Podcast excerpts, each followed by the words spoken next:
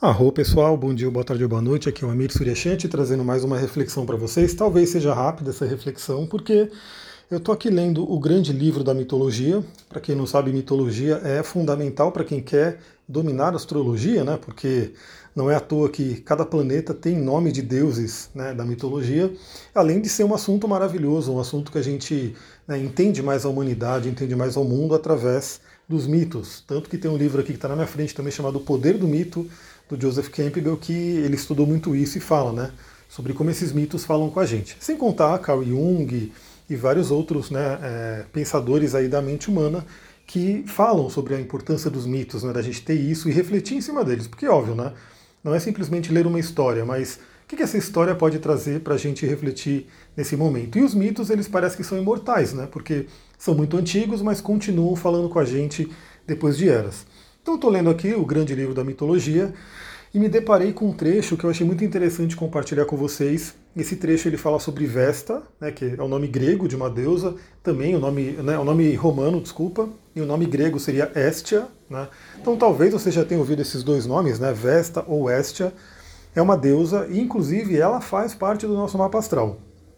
Eu estou me aprofundando aí no estudo do que é chamado dos asteroides, né, das grandes deusas e uma delas é Vesta. Eu já falo um pouquinho, né? eu observo nos meus atendimentos e conforme eu for me aprofundando, eu vou entrando mais isso no mapa. Mas já começo a observar bastante qual que é a, missão de Vesta né, no nosso mapa. Eu, por exemplo, tenho uma missão forte com Vesta, por quê? Minha cabeça do dragão é 13 graus né, de gêmeos e minha Vesta é 13 graus de gêmeos, ou seja, eu tenho ali uma conexão exata né, para minha correção de alma ir para o caminho de Vesta. Vamos lá, rapidamente, quem era Vesta? Né? Vesta era a deusa do fogo sagrado. Então, nas cidades, nas casas, né, tinha a lareira que mantinha o fogo sagrado e esse fogo sagrado ele precisava ser é, mantido aceso, direto. E principalmente no templo, né, no templo principal, tinham as sacerdotisas de Vesta que tinham a incumbência de manter esse fogo sagrado aceso.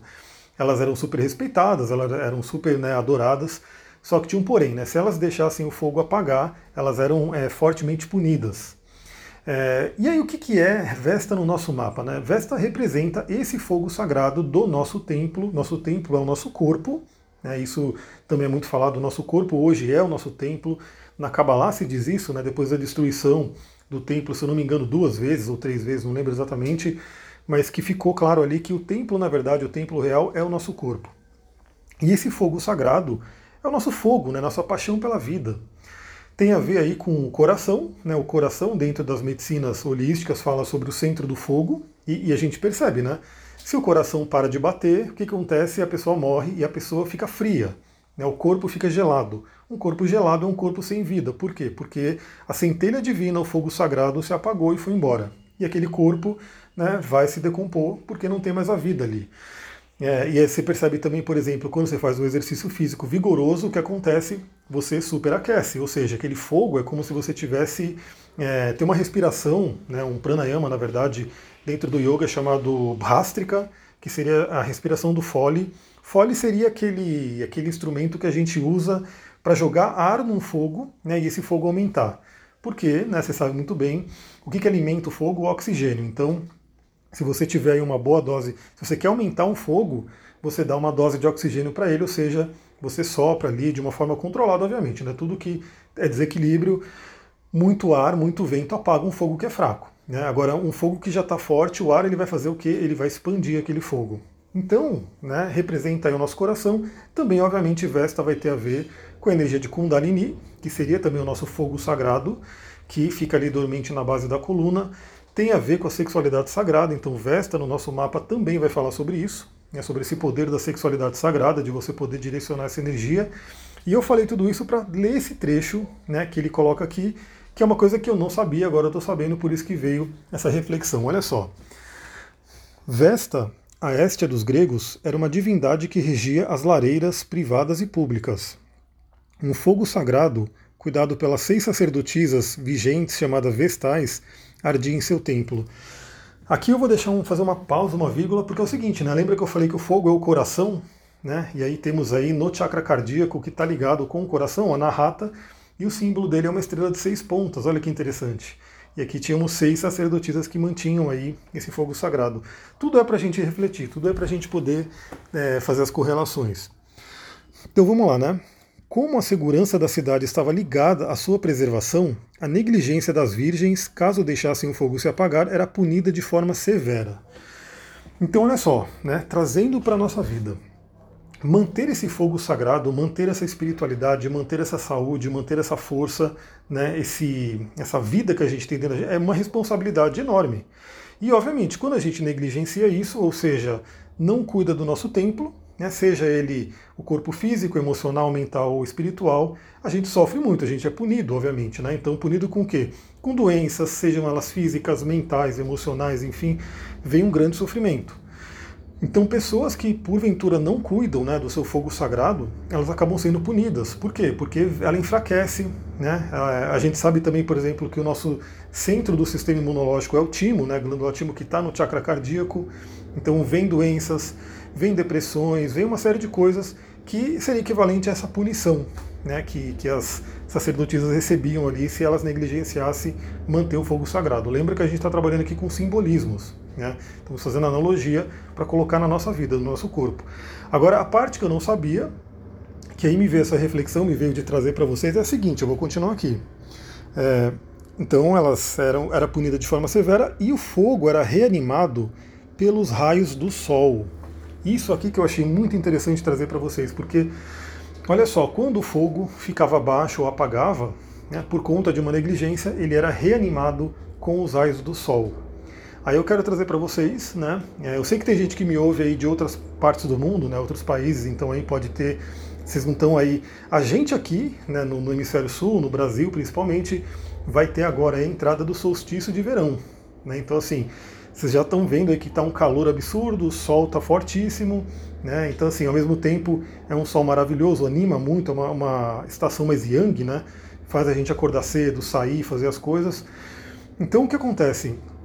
Qual que é o convite que eu faço para todo mundo, né? Se você está meio desanimado, desanimado, né? Se você está meio sem energia, sem força, enfim, uma série de coisas, pensa se você não precisa reanimar o seu fogo com os raios do sol. Né? Esse é um caminho, esse é um caminho muito legal. Por quê? É, o Sol a gente sabe que ele é benéfico, tá? Claro que tudo que é exagerado vai ter o, o lado maléfico. Então eu não estou dizendo para todo mundo ali ficar horas e horas né, debaixo de um sol escaldante, porque sim, isso vai te prejudicar. Não tenha dúvidas. Né? O sol em excesso também faz mal. Mas a falta de sol também faz mal. Então a dica que eu dou aqui, é, de repente, eu não sei se vocês acompanham, quem me acompanha nos stories do Instagram, é, eu sempre quando eu vou para a natureza, faço uma corrida, alguma coisa, eu tiro fotos, vídeos, compartilho. E ontem mesmo eu fui correr, subi a montanha ali, dois quilômetros de corrida, montanha acima, é bem desafiador, debaixo do sol. E estava um dia lindo, né, até filmei ali, mostrei as trilhas que eu fui. E isso é extremamente revigorante.